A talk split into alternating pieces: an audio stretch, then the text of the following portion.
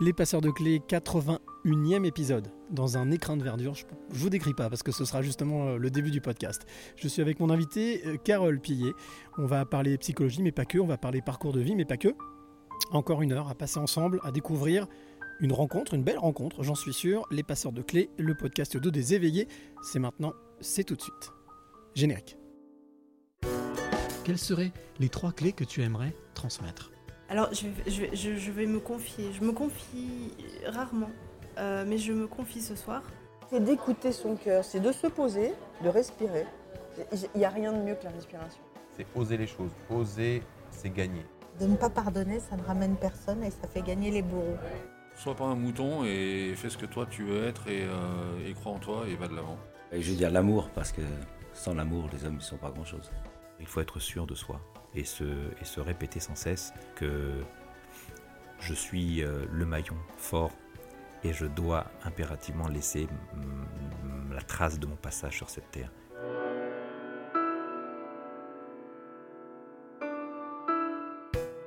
Les passeurs de clés, 81e épisode, donc ici en direct de Lyon. Bah oui, je joue à domicile aujourd'hui. Alors, particularité, c'est que, je vais quand même le dire, même si on est enregistré, nous sommes le 26 mai. Nous sommes le jour de l'ascension. Qu'on soit croyant ou pas, c'est un jour particulier. Et nous sommes nichés sur la colline Fourvière, quelque part dans un écrin magnifique qui s'appelle Bulle. Alors on ne pouvait pas faire mieux hein, pour ce 81e épisode, avec mon invité qui est juste en face de moi, qui vient d'arriver, euh, et avec qui on va passer voilà, une heure à peu près, euh, plus ou moins. Je ne sais jamais trop combien de temps ça va durer, ça dépend de ce que mon invité a à me dire, et va vouloir me confier, me donner, me transmettre, et surtout te transmettre à toi qui es de l'autre côté. Alors je rappelle que si tu aimes ce podcast, bah c'est simple, tu le partages. Voilà, il n'y a pas plus compliqué, tu le partages et tu en parles autour de toi. 81e épisode. Alors, quoi dire? Eh ben, c'était flash éclair. Vraiment, on s'est parlé avec Carole hier matin. Elle me dit Moi, demain, je suis dispo. Magnifique, super. Demain, c'est dispo. Eh bien, on cale le 26, l'ascension. J'avais pas fait attention. Je cale, on cale aussi un lieu à l'origine qui n'a pas pu se faire. Je cale un autre lieu à côté qui a pu se faire, comme j'ai pour habitude de dire quand ça passe pas, faut pas forcer. C'est qu'il y a autre, autre, chose de mieux derrière, et c'est vrai aussi dans la vie. Donc, euh, bah, mon invité est en face de moi, s'appelle Carole Pillet.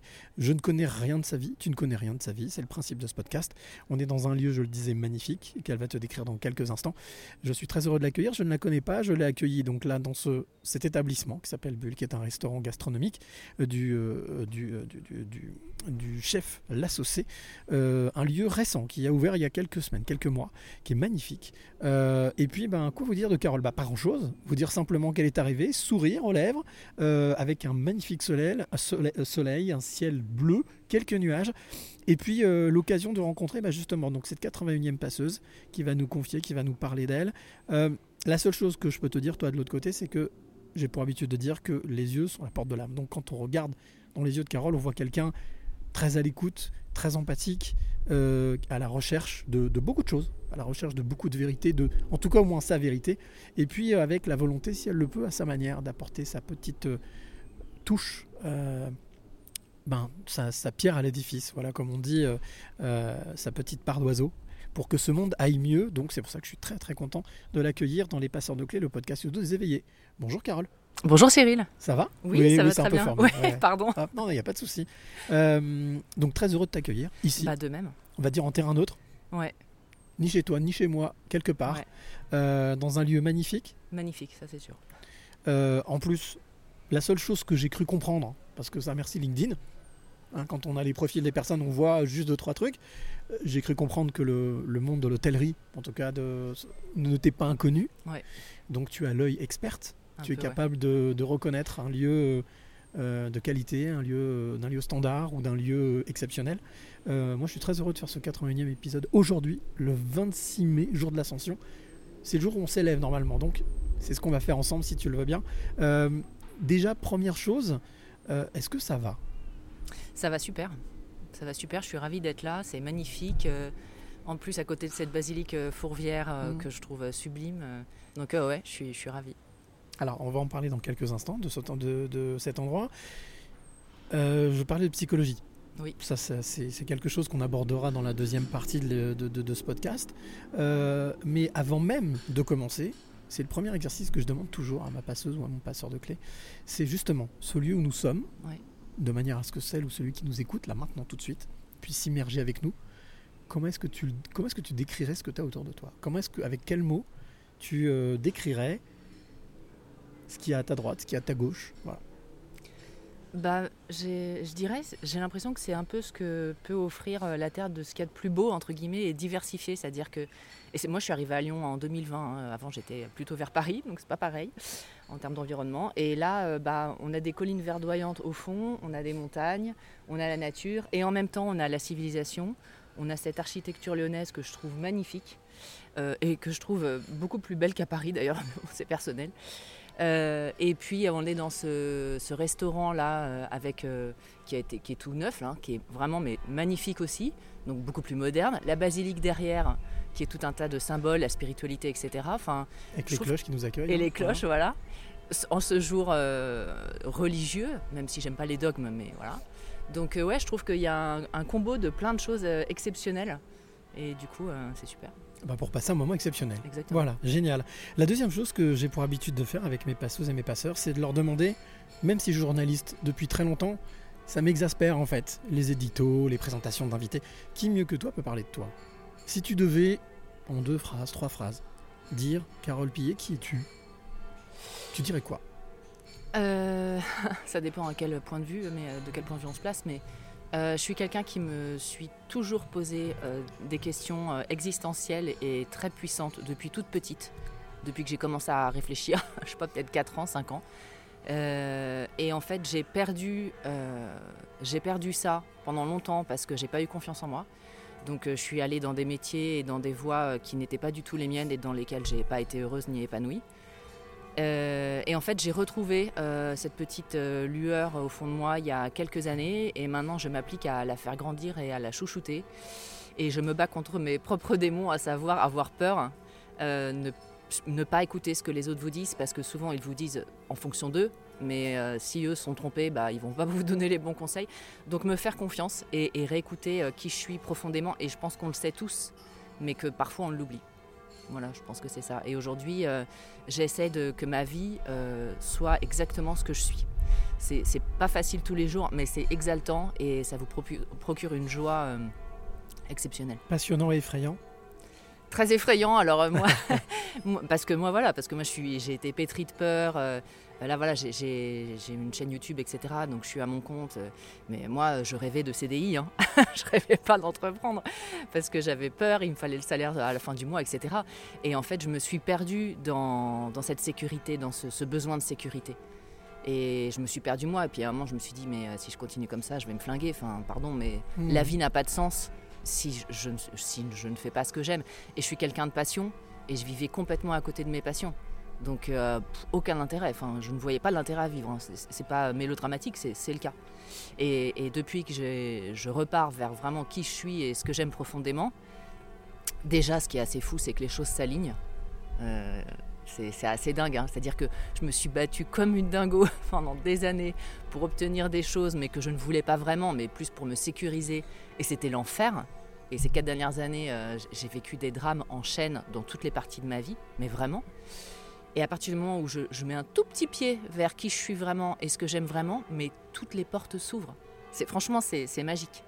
Il y a un moment, il y a quelqu'un qui vous dit quelque part, mais c'est bon, là, faut que tu y ailles maintenant. Ok, j'ai compris.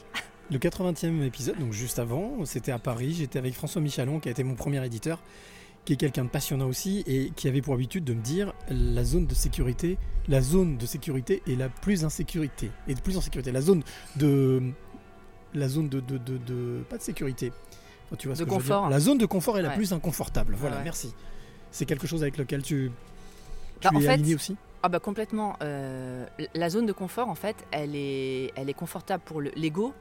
Euh, l'ego, c'est c'est la personnalité. Moi, quand je dis l'ego, c'est- je le connote pas. Je, je parle en termes psychologiques, on va dire. C'est c'est la personnalité qu'on s'est construite. Si on, on a évolué, par exemple, dans un, un cadre, une famille, un environnement euh, de gens qui prennent pas trop de risques et qui font des choses pour que tout soit sécurisé, bah, potentiellement, on va avoir ça aussi, potentiellement. Donc, euh, on va chercher à se sécuriser. Mais est-ce que c'est en phase avec ce qu'on est profondément? Votre âme? Pas sûr, Mm. exactement. Mm. Pas sûr. Peut-être que oui, hein, il y a des gens qui ont besoin de ça. hein. Moi, je, je suis personne pour juger. hein. Mais, euh, mais moi, je me rends compte que mon besoin de sécurité, c'était plutôt une névrose, on va dire, en termes psychologiques, une peur. Et c'était pas quelque chose de. Voilà, qui était vraiment. C'était pas nécessaire pour moi. Mais, du coup, c'est d'autant plus difficile d'aller vers, euh, vers ce que je suis vraiment parce que, euh, parce que du coup, je, dois. arrêter tout ce qui est sécure et, me lancer et, tous les jours je fais un pas dans le vide un peu plus quoi puis à un moment on y arrive vous savez c'est comme enfin tu sais c'est comme quand jamais euh, quand tu t'es déjà euh, noyé dans l'eau eh ben tu retournes pas tout de suite et ben tu te dis mais si cette fois-ci mais je vais le faire différemment et puis Alors, j'ai pour habitude aussi de proposer à mes, mes passeuses, à mes passeurs, de voyager. Mm. Est-ce que tu aimes voyager? Ah j'adore Mm. C'est top, génial. Je te propose de venir voyager avec moi. Alors, Mhm. c'est un voyage un peu particulier. C'est un voyage. euh, j'ai pour habitude d'emprunter pour ce voyage une voiture qui est un peu particulière qui s'appelle la DeLorean de Marty McFly. Tu sais, tu vois, Ah c'est ouais. le retour le futur. Voilà. Donc, si tu es d'accord, Mhm. eh ben, on y va, on part ensemble. Je prends le volant. oui bah, c'est hein. mieux C'est mieux? Ah bon, d'accord. Bon, alors, pas conduire alors, je prends le volant, mais les portes se ferment. Je tape une date, un lieu que je connais pas, mais voilà. La voiture décolle. Et là, on part, on voyage. Alors, on a l'impression de faire du surplace, mais non, on voyage. Mais on voyage dans le temps. La voiture arrive, se pose, les portes s'ouvrent. Et là, on sort. Moi, je connais pas du tout le lieu, mais je le trouve reposant ce lieu. Je le trouve euh, inspirant. Et puis, en regardant bien, sur ma gauche, caché derrière un arbre, je vois une petite tête sortir de l'arbre comme ça. Regardez, puis je m'approche parce que je vois la tête timide. Puis euh, la petite tête sort. mais, T'es qui toi? Je dis ben, je m'appelle Cyril et toi? Moi je m'appelle Carole. Carole, 6-8 ans. Est-ce que tu te souviens de qui était cette petite fille? Carole, 6-8 ans. Ouais. Ouais? Euh, ouais ouais je m'en souviens bien Euh, ouais j'a- j'avais euh, Est-ce qu'elle était comme ça, justement, entre timidité et espièglerie, enfin, à tenter des choses, mais en même temps à être freinée? 6-8 ans, c'est vraiment, euh, pour le coup, c'est assez drôle que tu me dises ça parce que c'est la période, je pense, hein, euh, dans laquelle je me suis refermée. Euh, moi, quand j'étais très petite, euh, pour moi, la vie était magique. On ne me l'avait pas dit, hein. mais moi, j'avais l'impression que la vie était magique, que c'était exceptionnel, que tout était une fête. Avec euh, des fées, des... voilà. des- ouais, des trucs de voilà, des trucs comme ça, par exemple, et qu'on pouvait faire des choses de dingue. Enfin voilà, j'étais hyper, je me rappelle de ça, de cette sensation, tu vois. Et puis après, euh, j'ai vécu, euh, bon pour le coup, j'ai vécu la, la mort de mon grand-père, euh, voilà, qui a été, euh, qui était quelqu'un que j'adorais vraiment, et qui était un choc pour moi. Et puis le deuil a pas été vraiment fait. Enfin bon. Et, et du coup, dans ma tête, je me suis dit, mais ok, mais du coup, mais ça, c'est pas du tout ce que j'avais imaginé de la vie. Ce deuil m'a- coupé de toute cette part de, de, de connexion, on va dire. Magique, ouais, magique. Comme une sorte de réveil euh, Ouais, de, de- brutal. de gueule de bois, quoi. Ouais, Mm. dans un monde euh, froid et hostile. Euh, et je me suis dit d'ailleurs, et je me rappelle très bien de ce moment-là, je m'étais concentrée et je m'étais dit, Carole, tu vas grandir, tu vas devenir un robot comme tous ces adultes, parce que Ah j'ai- ouais. cru que du coup les, j'ai pas été accompagnée dans, dans ce deuil, euh, voilà. autour de moi, on n'a pas saisi quel drame ça avait été. Oui, c'était plus par. euh, C'était pas volontaire, c'était involontaire. Non, voilà, c'était de, de la méconnaissance. Non, non, la, la maladresse, la méconnaissance. Et, et du coup, je me suis dit, ok, mais donc le, le monde des adultes, c'est un monde où on n'a pas d'émotion. où Mhm. Quand les gens meurent, on s'en fiche. Et j'ai dit, mais moi, je, je vais, je vais grandir, donc mon corps va grandir, je vais devenir comme eux, mais c'est horrible. Et donc, je me suis concentrée, j'étais dans ma chambre, je me rappelle, donc je vais avoir 6 ans, je crois. Donc, euh, voilà.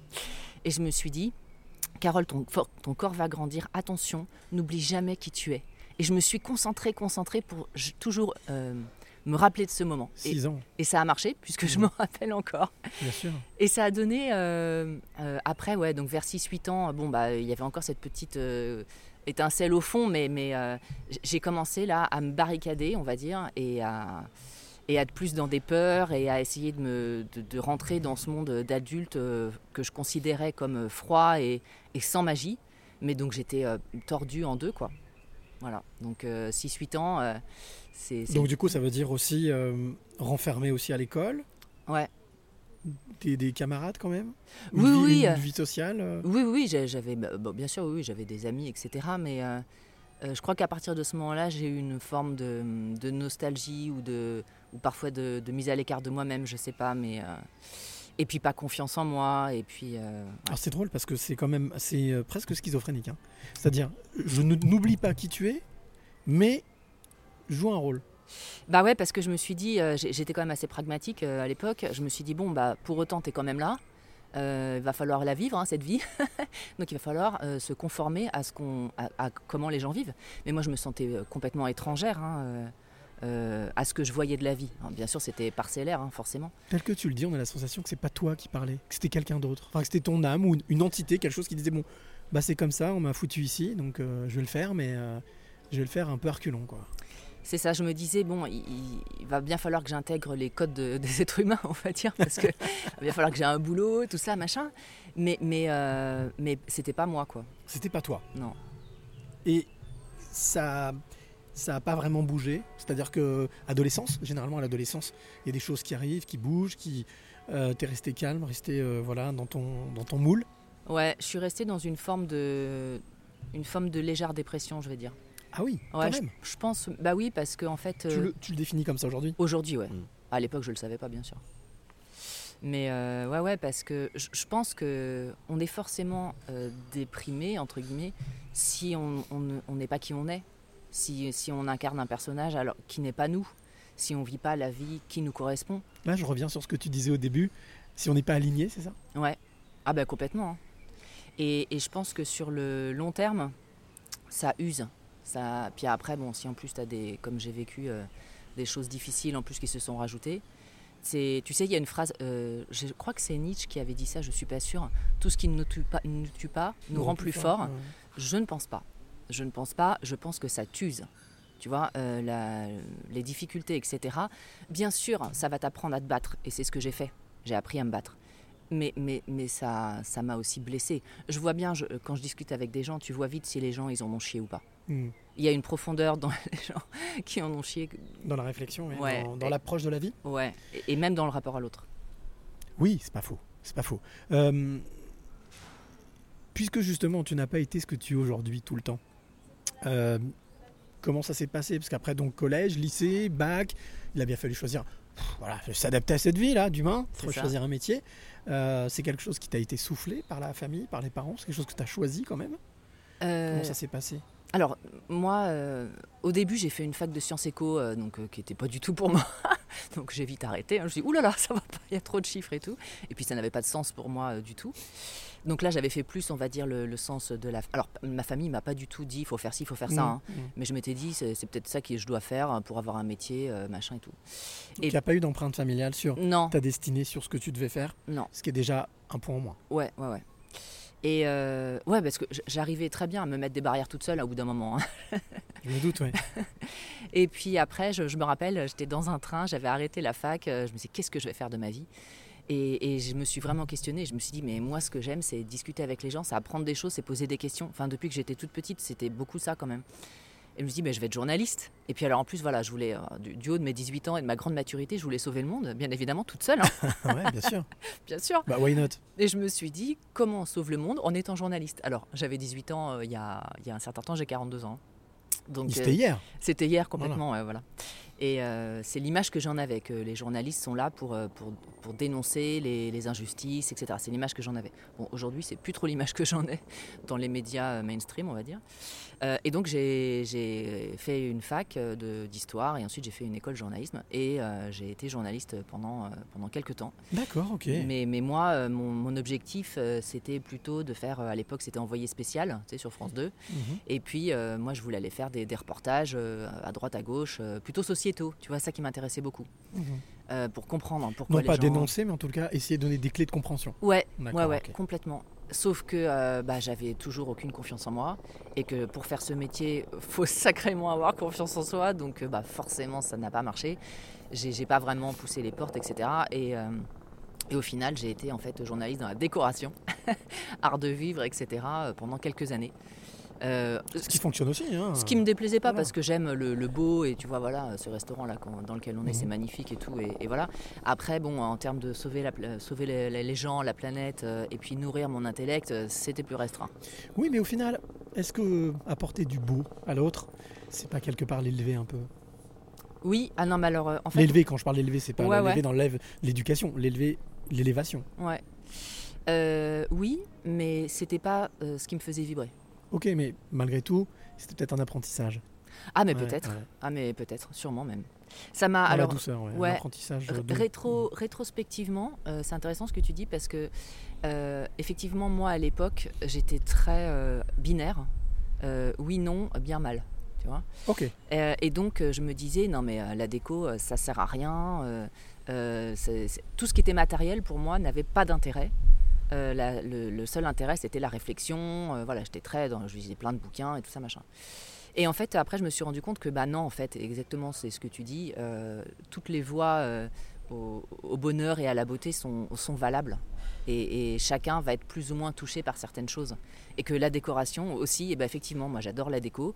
Et, et avant, je ne voulais pas me l'avouer. et maintenant, je me l'avoue, j'adore ça. Et, et j'ai aussi accueilli ces, ces parts de moi aussi très euh, fifi, entre guillemets.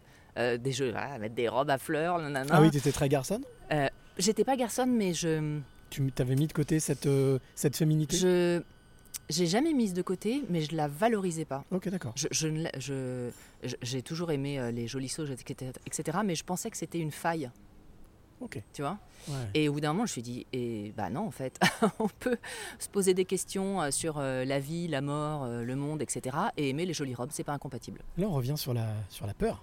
La peur de vouloir se protéger et la peur de l'autre. La peur de la faille, de l'agression et de tomber. Ouais. La chute. Ouais. Et puis, et puis en fait, ça sert à rien d'avoir peur parce que si elle doit arriver, elle va arriver. Oui, c'est une expérience, bien sûr. ouais. Finalement, on dit que quand on vit une expérience, c'est qu'on est capable de l'affronter. Euh, donc, boulot, journaliste, et puis ça s'arrête Euh, non, non, ça s'arrête pas. En fait, je fais ça euh, quelques années à Paris. Et puis, euh, et puis il y a eu un moment où je, je rencontre des attachés de presse. Les journalistes bossent avec les attachés de presse, Mhm. etc. conférences de presse et tout. Et puis, moi, à l'époque, euh, je bossais dans une boîte de prod euh, où je faisais euh, plein de choses, mais où j'étais payée au lance-pierre. Et puis, avec un loyer parisien, le lance-pierre, ça va bien deux minutes, mais il y a un moment, ça devient compliqué. Et puis en plus, je n'osais pas aller ouvrir des portes, frapper aux portes ailleurs, etc. Donc euh, un jour, il y a une attachée de presse qui me dit Mais nous, on cherche dans la com, euh, ça te dirait donc de passer de l'autre côté, en fait, attachée de presse, euh, déco, art de vivre, machin. Et là, si tu veux, il y avait la sécurité sociale, ça a l'air à peu près normal. Et je me suis dit Bah ouais, ouais, j'en ai marre de galérer. Ouais. Donc euh, du coup, j'y suis allée. Sauf que la déconvenue a été assez rapide Ah oui. parce que euh, alors je dénigre rien hein, euh, chacun est mais moi j'étais pas faite pour ça du tout parce que là c'est vraiment un métier où on va aller convaincre entre guillemets les, les journalistes de parler de telle ou telle chose et alors moi je ne supporte pas de, de- comment dire d'avoir une influence De vouloir convaincre je, je veux convaincre si je suis convaincu et si je sais que c'est pour le, le, le Le bien, bien de l'autre ouais alors Ça va dans le bon sens. ça va dans le bon sens voilà alors que là non ils veulent convaincre parce qu'il faut du résultat Hmm. et là, pour moi, c'était contre mes valeurs. Donc, ça a été très dur, en fait, cette période qui a duré 4-5 ans. Euh, parce que tous les jours, j'allais faire un métier que je n'aimais pas, qui ne m'intéressait pas, Ah et en plus qui allait à, à l'encontre de mes valeurs qui sont très fortes. Donc, autant dire que c'était ouais, pas Qui ont drôle. toujours été fortes, malgré tout. Là, on Ouais. parle, euh, on est euh, allé euh, la, la trentaine, entre 25 et 30 ans. Euh, malgré tout, le fait de se souvenir de 56 ans, quand tu étais dans ton lit, tu te dis, ça, tu l'oublies pas. Malgré tout, c'est resté en filigrane, cette euh, notion de valeur. Ouais, c'est ça qui était compliqué, c'est que j'avais vraiment, euh, pardonne-moi l'expression, mais le cul entre deux chaises. Oui, mais C'est-à-dire que euh, d'un côté, ces valeurs-là, elles m'ont jamais quitté. Et j'étais très. euh, maintenant, je suis plus calme, mais avant, j'étais très dans la revendication, dans le, le Ouais. jugement. Mmh. euh, voilà. euh, et, et en même temps, euh, je, je- il fallait. l'affirmation, Ouais. L'affirmation de. l'affirmation de, c'est ça, c'est comme ça. Ouais, ouais, ouais. et bon, avec le temps, j'ai appris à mettre plus de nuances. Euh, mais, euh, et en même temps, il fallait que je vive aussi, que voilà, euh, matériellement. Et du coup, et, puis j'avais, j'avais, j'avais fait un monde vraiment binaire. Il y a, les gentils d'un côté, les méchants de l'autre. Donc, enfin, c'était, j'avais une vision du monde très torturée. Et du coup, mes valeurs n'ont pas bougé, mais, mais ma façon de comprendre le monde était, était pas la bonne. Elle était biaisée par mes propres souffrances. Et du coup, euh, bah voilà, j'avais décidé que ça c'était bien, ça c'était mal. Donc, euh, bah, si on me proposait un job pour, euh, si tu veux, concrètement, quand j'ai euh, eu mon diplôme de journaliste, etc. Il y a eu un moment où je sais plus, je cherchais, je regardais les journaux et je me rends compte, mais moi je vivais un peu dans le monde des bisounours avant, et je me rends compte que tous les journaux, euh, 90% appartiennent à des gros groupes, donc qui sont liés à des intérêts financiers et tout. Et là je me dis, oh, mon Dieu, mais je ne vais pas bosser pour ces gens-là. Donc si tu veux, je me disais, mais c'est hors de question que je bosse pour ces gens-là. Alors qu'en fait, j'aurais peut-être pu. Il y a eu un moment, j'avais fait un stage dans un, un truc de journalisme où là, j'étais encore dans du journalisme général. Mhm. Et j'avais fait un stage euh, pendant quatre mois qui s'était super bien passé et tout. Et les, les mecs me disent, euh, bah Carole, c'est top. euh, Écoute, on, on va faire une nouvelle. Là, on va faire une émission et on aimerait que ça soit toi qui, qui chapeaute l'émission de A à Z. Et c'était trop cool et tout. Rédactrice en chef, en fait. Rédactrice en Mhm. chef, mais toujours en stage. tu vois, ah bah Ah ouais, oui, ah bah, sûr. eh, 200 euros par mois, c'est mieux qu'un Bien salaire. sûr, bien sûr, bien sûr. Bon, j'ai quand même eu pas mal de. Voilà, j'ai quand même rencontré beaucoup de gens qui exploitent les autres. hein. Ça, ça m'a bien aussi. euh, ça m'a Comme bien. dans tous les métiers, mais, euh, voilà, mais c'est vrai que ça peut être exacerbé parce qu'on est dans un métier d'ego, tu le disais tout à l'heure, Ouais. euh, avec beaucoup, beaucoup de, beaucoup de, de concurrence et beaucoup de, de- de- on est, on est sur de l'image, donc c'est un, un peu compliqué. Mm. C'est un peu compliqué, surtout pour quelqu'un qui n'ose pas s'affirmer. Ah bah c'est ça. Mm. Et si tu veux, en fait, rétro- quand, le, quand ils m'ont proposé ça, j'ai dit ouais mais super, mais du coup vous me faites un, un salaire quoi. Enfin vous me faites un, un, Un con- vrai salaire. un contrat de travail. Je ne vais pas être stagiaire euh, ad vitam aeternam. Et ils m'ont dit ah bah non Carole tu comprends blablabla. Enfin ok. Donc du coup euh, juste sur la base de ça, je dis bah non bah c'est mort, je me casse. Et si je devais le refaire, je dirais oui.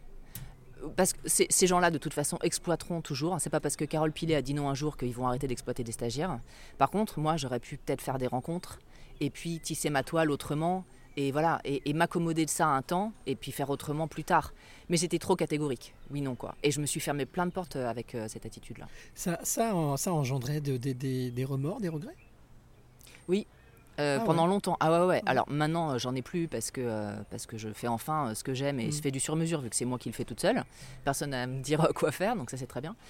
Mais, mais toutes les années après ça où j'étais dans la com, mais, mais je, je, je re-rêvais. J'a- J'avais fait un stage chez Kappa, qui est une agence de, Oui, de- bien sûr, de presse, pendant quelques grand mois. photographe. Ouais, et et j'a- j'avais encore des. Je, je faisais des rêves que j'étais encore chez eux. Mais, mais, mais dix ans après. Ouais, ouais. C'était, c'était pour moi, c'était le rêve d'être dans une agence avec des, des journalistes euh, de- d'investigation, de terrain qui ont une éthique. Enfin, ça, c'était mon rêve, quoi. Et après, ouais, quand j'étais dans la com pour vendre des, des tables, euh, voilà, c'était plus, plus la même ambiance. Est-ce qu'on peut dire que quelque part ça t'a désenchanté? Ah, mais complètement. Ah, mais Ouais. complètement. Ah, mais j'étais complètement désenchanté. Mais moi, j'étais, j'étais au bord du gouffre de, de, de- de l'enchantement. hein. Non, non, j'avais, il y a eu un moment où ouais, j'étais vraiment, euh, j'étais désespérée. Je ne savais pas quoi faire. Je- ah, tu dis passeur de clés. Aujourd'hui, j'en ai. Avant, j'en avais zéro. J'avais zéro clé. Ou elles étaient enfouies, Où elles étaient enfouies, ouais, elles étaient enfouies euh, très avec très ta- avec ta- profondément. Ta, petite fille intérieure. Ah complètement. ouais. Elle les avait gardées contre elle, tu sais. Ah ouais. Je garde les clés aussi.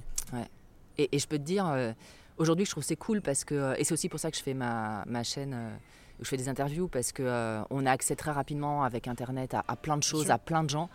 Euh, moi, à mon époque, euh, c'était pas autant développé. Euh, bah, Google, tout ça, c'est 98. Moi, j'avais 20 ans à peu près. hein. Et, et moi, je savais pas que, bah non, en fait, quand on essaye, ça peut marcher. Moi, je savais pas ça. Moi, je croyais que les gens, ils avaient juste du bol et que moi, dans ma vie, j'en avais jamais eu, donc j'en aurais jamais. Mais si j'avais vécu euh, 20 ans plus tard, j'aurais peut-être fait les choses différemment. J'aurais écouté des gens, j'aurais lu d'autres bouquins. Enfin, mais non, moi, je ne savais pas que c'était possible euh, d'être heureux. Non, non. Moi, je dis, moi, Carole, tu seras jamais heureuse, quoi. Au final, avec le recul, si tu plantes ton drapeau là tout de suite, ton petit fanion, euh, toutes ces expériences, y compris les expériences après dans l'hôtellerie un peu plus tard, euh, ça t'a permis une construction, ça t'a permis c'est une sorte de, on va dire, de training en fait. Ouais, ah bah complètement. En fait, euh, ça m'a appris, si tu veux, je, je vais, j'ai eu une période là entre 2017 et 2020 euh, qui a été très dure. Je suis partie euh, vivre à San Francisco avec mon ex-copain. Euh, ça faisait quelques années qu'on était ensemble déjà, on habitait à Paris, on part là-bas, lui pour son job. Et puis, euh, bah, moi, j'avais pas de visa hein, en allant là-bas. Enfin, j'avais un visa touriste, mais au bout de Bien trois sûr. mois, euh, il faut trouver une solution si je veux rester. Et donc, on a décidé de se marier là-bas. Ce qu'on a fait, euh, pas à Las Vegas, hein, à San Francisco. Mariage express, hein, 200 dollars, bim, vous êtes mariés dans l'après-midi. C'était glamour, mais bon, on l'a fait. Sauf que je voyais bien que lui, il y avait un truc qui, qui, qui l'avait perturbé. Lui, en plus, il était contre le mariage, etc. Bref, euh, et en fait, euh, deux mois après, on retourne en France pour X raisons. Et euh, en gros, euh, il me dit qu'il sait plus où il en est et qu'on était au ski. Et euh, sur une piste de ski, il me dit bah, écoute, moi je retourne à San Francisco tout seul. Je sais plus où j'en suis avec toi. Ah ok. La pente. Ouais, en bas de la pente, ouais. ouais. Alors moi, si tu veux, bah, été là pour une semaine ou 15 jours, tu vois, en France. Donc j'avais ma valise de 15 jours. Moi, j'avais déménagé ma vie là-bas, entre guillemets. Bien sûr. Mhm. Donc euh, voilà, et puis bon, bah, au final, euh, il m'a quitté. Donc euh, ça a été extrêmement violent pour moi parce que j'avais énormément investi sur lui, de mes espoirs, de tout, quoi. Mhm. Et j'avais l'impression que ma vie, enfin, commençait à se mettre en place. Ça, c'était 2020 donc. Hein Ça, c'était 2017. 2017, d'accord, ok. Et après, et après j'étais un peu comme un, un lapin dans les phares d'une voiture. Tu vois, je, je- je- voilà, je suis revenue à Paris, je suis restée quelques temps, et ensuite j'ai eu une opportunité de partir à Genève. Je suis partie à Genève. Ça a été compliqué. Je suis tombée sur. enfin, en fait, un jour, je vais écrire un bouquin. hein. je te le ferai lire. Je suis tombée sur un vieux millionnaire de 92 ans, psychopathe, dans le sens psychiatrique du terme. C'est-à-dire qu'il avait quand même sa petite fille de 20 ans qui s'était pendue à cause de lui. C'était un mec, il était malade Psychorigide, ouais. psychorigide, mais fou, complètement fou, euh, et qui en plus avait perdu des la notion de la réalité. Donc il venait me voir le matin, j'étais toute seule avec lui, donc avec un vieux de 92 ans, pardon, mais qui se pissait dessus et tout, enfin c'était dans le glamour, hein, donc il avait fait de la déco, là c'était une autre ambiance. Et, euh, et il me disait, oh mais Carole, euh, vous allez appeler le PDG d'Amazon et on va aller leur vendre euh, des pneus en Afrique du Sud. Euh, oui, ok, d'accord. et le mec, si tu veux, dans un asile psychiatrique, tu lui dis oui, oui, c'est bien, mange ta compote et puis tu reviens demain, tu vois. Là, non, tu dis pas mange ta compote, là, t'es obligé d'essayer de lui répondre un truc qui va. Et il m'insultait, enfin bon. Et moi, si tu veux, comme j'étais au bord du gouffre, euh, parce que bah, j'avais perdu euh, ce que je pensais être l'homme de ma vie, Mhm. ma vie était sans dessus dessous, je savais pas ce que j'allais faire, enfin voilà. Parce que là, j'étais dans un job euh, qui était même pas un job, là, c'est de la... en fait, c'est de l'assistance à personnes âgées, hein. De l'alimentaire. Ouais, mais euh, mais euh, mais il y avait rien de, de, de- de ce que j'aimais, bien sûr. Je suis restée six mois là-bas. Il y a un moment, j'ai eu des vertiges, je ne pouvais plus marcher, comme si j'étais sur un bateau. Mhm, vois. Je bien. Et, et en fait, j'ai vu quelqu'un qui m'a dit en fait, Carole, là, tu fais une dépression. Va falloir que tu prennes des antidépresseurs pour que ton corps se remette, parce que là, il est épuisé. Si tu veux, quand tu es habitué à ne pas t'écouter, eh ben en fait, Oui. tu peux aller très très loin. Et là, mon corps, il a dit bah non, là, je peux plus là. Et j'ai passé trois ans, donc euh, au bout d'un moment, je suis partie, j'ai retrouvé un autre boulot, je suis tombée sur des mecs qui étaient malhonnêtes. Enfin bon, j'ai enchaîné les, les enfers, hein, honnêtement. Et en 2020, je postule pour euh, directrice de la communication d'un groupe hôtelier à Lyon. Mhm. En fait, je ne postule pas parce que je vois l'annonce et je me dis, oh, ça a l'air trop bien et tout, mais jamais je pourrais être prise dans un truc comme ça. J'avais fait un peu d'hôtellerie, mais rapidement, quoi. Et j'ai une copine qui me fait, mais si, Carole, et elle envoie mon CV. Ah, c'est elle quand C'est elle génial. envoie le CV. Comme les émissions de télé, ouais, d'accord. Exactement, ok. je dis, mais ça n'arrivera jamais. Et en fait, euh, il me convoque, je fais, mais non, mais vous êtes sûr, c'est bien moi que vous convoquez? Et du coup, bah, j'ai eu un rendez-vous, deux rendez-vous, trois rendez-vous, et j'ai été prise. Et là, j'ai commencé à me dire, putain, Carole, t'as jamais fait d'études de com. L'hôtellerie, euh, en fait, t'as fait un peu, mais enfin, quasiment rien. Et ils t'ont kiffé, et ils t'ont dit, putain, ce que vous nous proposez, c'est trop bien. Et là, je me suis dit, ah, mais en fait, je, je vaux peut-être quelque chose. Ça a commencé comme ça, en fait, tu vois, en 2020, c'est assez récent. hein. Sauf que j'arrive le 9 mars 2020 et qu'une semaine après, c'est confinement, pandémie. et que là, du coup, l'enfer continue, chômage partiel, nanana. Et, euh, et du coup, euh, je travaille pendant un an au chômage partiel, enfin plus ou moins, hein, c'est 2020, Mhm, 2021. mhm. Et au final, euh, je me fais licencier, licenciement économique euh, en février 2021, donc il y a un an, un peu plus d'un an. Et là, je me dis, mais, mais quand est-ce que ça s'arrête en fait?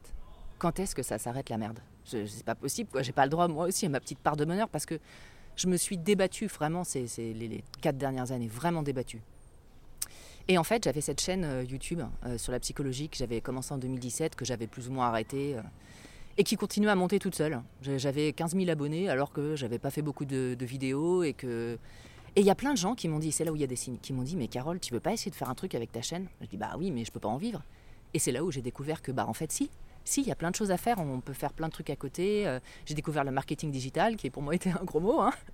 Et en fait, tu peux faire plein de choses. Et, euh, Et et, et les portes se sont ouvertes. Et, et puis la chaîne a, a- a doublé. De, je suis passée de, de 20 000 à 40 000 abonnés en un an, en faisant pas grand-chose. Et là, je me suis dit, bah ouais, non, mais c'est peut-être possible. Et, et, moi, j'adore ça, ce que je fais là en ce moment. Alors, si tu veux ma passion. Bien, si tu veux bien, mm. on va faire une petite pause que j'appelle la parenthèse musicale parce qu'on va parler justement de ce que tu fais juste après cette parenthèse musicale. Et alors, c'est drôle parce que dans ce podcast, ça se passe toujours comme ça. La parenthèse musicale, l'artiste, euh, l'artiste, l'artiste, je ne veux pas écorcher son nom, donc je l'ai noté, s'appelle Cécile André. Et le titre de cette chanson s'appelle The Wheel of Life, la, roue, la roue de la vie peut pas faire mieux. C'est vrai. On écoute ça on se retrouve juste après. Okay. Allez, c'est parti. Cécile André, The Wheel of Life.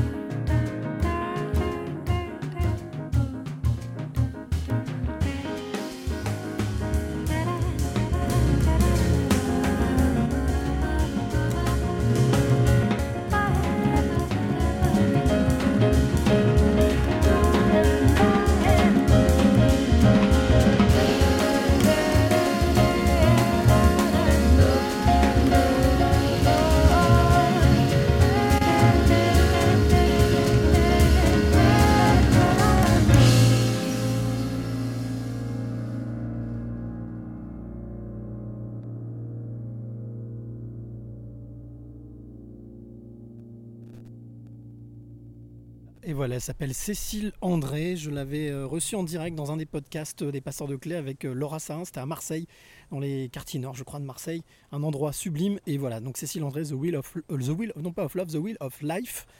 Et donc ça, je trouve ça, voilà, ça, va bien avec tout ce que tu, nous as raconté de ta vie jusqu'à maintenant, pour revenir jusqu'à justement maintenant. Alors aujourd'hui, tu l'as dit, tu as une chaîne sur la psychologie. C'est quelque chose qui te prend la totalité de ton temps? Oui, euh, parce que. euh, enfin, ça, ça me prend la totalité de mon temps parce que euh, c'est ma passion. Euh, moi, la psychologie, c'est grâce à ça aussi que j'ai compris que, la pente ouais, ouais, voilà, que je me suis rendu compte qu'en fait j'avais des, des schémas, des névroses, des croyances, des croyances inadaptées, et voilà. Et puis ça m'a toujours euh, fascinée. Alors moi, si tu veux, quand j'étais toute petite, moi, ce que je voulais, c'était savoir s'il y avait des extraterrestres. Tu vois, je voulais devenir astrophysicienne. Hmm. Euh, je voulais, alors au début, je voulais être astronaute. Et puis comme je suis sourde d'une oreille, euh, c'était pas possible. Bon, ça aurait été certainement pas possible pour d'autres raisons plus tard. Mais après, je me suis dit bon, bah, je serai astrophysicienne. Et puis j'ai rencontré une vraie astrophysicienne euh, quand j'avais 13 ans. Elle m'a dit oui, bah faut faire de la physique euh, pendant 10 ans. Je fais ok, je vais faire autre chose. mais en fait, voilà. Tu vas faire astro, mais pas physicien. Mais pas physicienne, hein, voilà. Et, et finalement, euh, c'était avec les représentations que j'avais de la vie quand j'étais petite, mais Mmh. j'ai toujours voulu, voilà, voulu comprendre, comprendre pourquoi on est là, à quoi ça sert. Et tu vois, euh, savoir s'il y a de, la vie sur d'autres planètes, c'est- la même manière que comprendre la psyché humaine. Pourquoi il y a des gens qui sont malheureux à répétition, pourquoi d'autres qui sont heureux à répétition? C'est qu'il y a bien des gens qui ont compris, des choses que d'autres n'ont pas comprises. Donc, euh, j'allais dire l'astrologie, c'est aussi un truc qui m'intéresse. J'allais parler d'astrologie ou d'astronomie, mais bon voilà, oui, effectivement. Hmm. Mais voilà, tout ce qui m'aide à comprendre euh, pourquoi l'être humain fonctionne comme ça et qu'est-ce qu'on fait sur cette planète. qu'il faut là Oui, voilà, ça. Et voilà, je me suis beaucoup intéressée aussi au tout, euh, tout ce qui est NDE, expérience de mort imminente, euh, Mhm. tous ces trucs-là qui, qui Avec Jean-Jacques Charbonnier par exemple, Par exemple. euh, où j'ai lu énormément de bouquins, je suis allée à 150 milliards de conférences, enfin voilà. Et, et en fait, petit à petit, j'ai réussi à, à rem- remettre les pièces du puzzle dans le bon ordre et à avoir une vision de la vie qui, à mon avis, est beaucoup plus euh, euh, juste que ce que j'avais pu avoir avant. Et la psychologie, euh, pourquoi je trouve c'est super? Parce que déjà, rien qu'avec quelques conseils très pratiques, on peut aller mieux. Comprendre pourquoi on a des, schémas d'échecs à répétition, parce qu'en fait on s'en est pas rendu compte, mais on fait toujours la même erreur, bah, tu peux déjà changer des choses.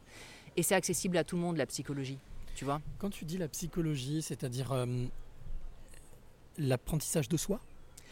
Ouais, la, psychologie, c'est comprendre comment euh, l'être humain se développe déjà, euh, comprendre qu'un bébé, il va avoir différents stades de développement euh, cérébraux, euh, qui va intégrer les informations pas de la même manière.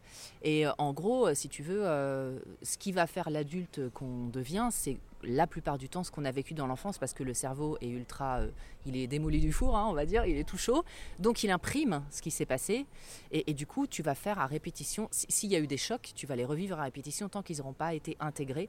Résolu. Et résolus. Mm. Et, euh, et en fait, euh, bah oui, en, en comprenant comment le, le psychisme fonctionne, alors c'est une vaste entreprise, hein, euh, la psychologie, ça fait quoi, un siècle et demi hein, qu'on commence à- avec Freud, euh, ou deux siècles.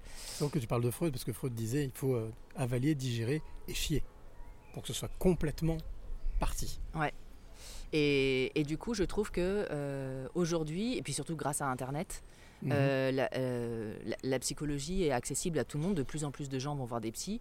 Bon, alors, il y a aussi des psys qui sont ca- catastrophiques, hein, donc il faut faire très attention parce que un mauvais psy, et j'ai vécu ça, euh, si vous allez pas bien, il va vous tuer, en fait.